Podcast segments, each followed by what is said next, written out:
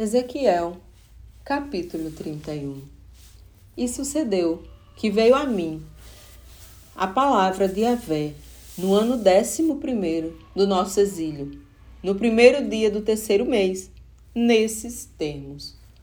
Ó filho do homem, dize ao faraó rei do Egito e a toda a sua gente, quem é comparável a ti na tua majestade e poder?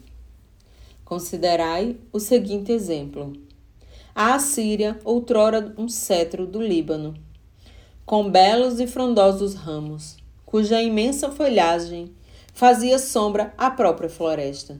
Seu topo ficava muito acima da ramagem das outras árvores. As muitas águas o nutriam. As fontes profundas faziam-nos desenvolver os seus ribeiros corriam límpidos e generosos desde onde estavam plantados e se estendiam a todas as árvores do bosque. Por isso, ele cresceu mais do que todas as árvores da floresta, e seus galhos se multiplicaram e espalharam-se por todos os lados, graças à fartura da água passando por suas raízes. Todas as aves do céu construíam seus ninhos sobre seus ramos. Todos os animais dos campos davam a luz debaixo de sua folhagem. Todas as grandes nações desfrutavam da sua sombra. Era de uma beleza majestosa. Na grandiosidade de seu porte, na extensão dos seus ramos, pois as suas raízes desciam até as muitas águas Nenhum dos demais cedros plantados no jardim de Deus conseguiam rivalizar com a sua formosura. Nem os pinheiros eram capazes de igualar-se aos seus ramos. Tampouco os plântanos, os plátanos, podiam comparar-se com os seus galhos. Nenhuma árvore do jardim de Deus assemelhava-se à sua beleza.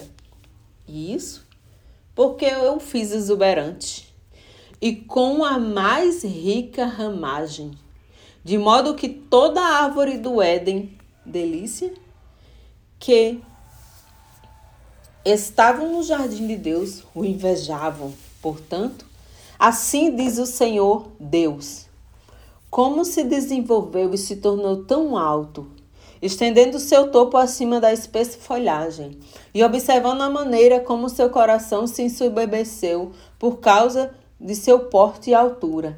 Eu mesmo o entreguei ao governante das nações, para que este tratasse segundo a sua malignidade, e assim eu o rejeitei. Então, a mais piedosa e sanguinária das nações pagãs o derrubou e o deixou no deserto. Seus ramos caíram sobre os montes e, os, e em todos os vales, e seus brotos serão quebrados junto a todas as ravinas e ribeiros da terra, e todos os povos do mundo se retirarão de debaixo de sua sombra e o abandonarão. Todas as aves do céu se instalarão nas ruínas daquela imensa árvore caída, e todos os animais silvestres se abrigarão em meio aos seus galhos. Por este motivo, Nenhuma outra árvore próxima às águas chegará a erguer-se orgulhosamente tão alto, alcançando sua copa sobre os ramos espessos. Assim, como nenhum outro cedro ou qualquer grande árvore bem nutrida chegará a essa altura.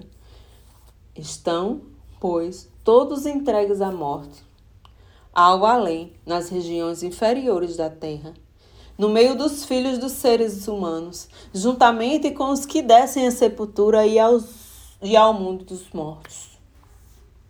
Assim, portanto, declara Yahvé, o soberano Senhor, no dia em que ele desceu ao Sheol, à sepultura, e passou para o além, fiz eu que o abismo se enchesse de pranto e o luto por ele. Estanquei os seus riachos e a sua fartura de água límpida foi retida. Por causa deste vestir, por causa dele vestiu o Líbano de trevas. E todas as árvores do bosque desfaleceram e murcharam até a morte. Então, fiz tremer as nações ao estrondo de sua queda, assim que o fiz descer ao Sheol. A sepultura na companhia de todos que baixam ao bó a cova. Então Todas as árvores do Éden, as mais belas e vigorosas do Líbano, todas bem regadas, encontraram no além o consolo umas às outras. Todos os que representavam seus braços e viviam à sua sombra, seus aliados entre as nações, também haviam baixado sepultura, juntando-se aos que foram mortos ao fio da espada. Qual das árvores do Éden, delícia, é comparável a ti em glória e majestade? No entanto, serás lançado ao além, precipitado às partes inferiores da terra. Estarás, pois, na companhia de outras árvores do Éden que também foram derrubadas. Contigo, eis que jazeras entre aqueles que foram mortos, pela espada no meio dos incircuncisos. Eis aí o Faraó e todo o seu magnífico povo, oráculo de Avé, o soberano Senhor.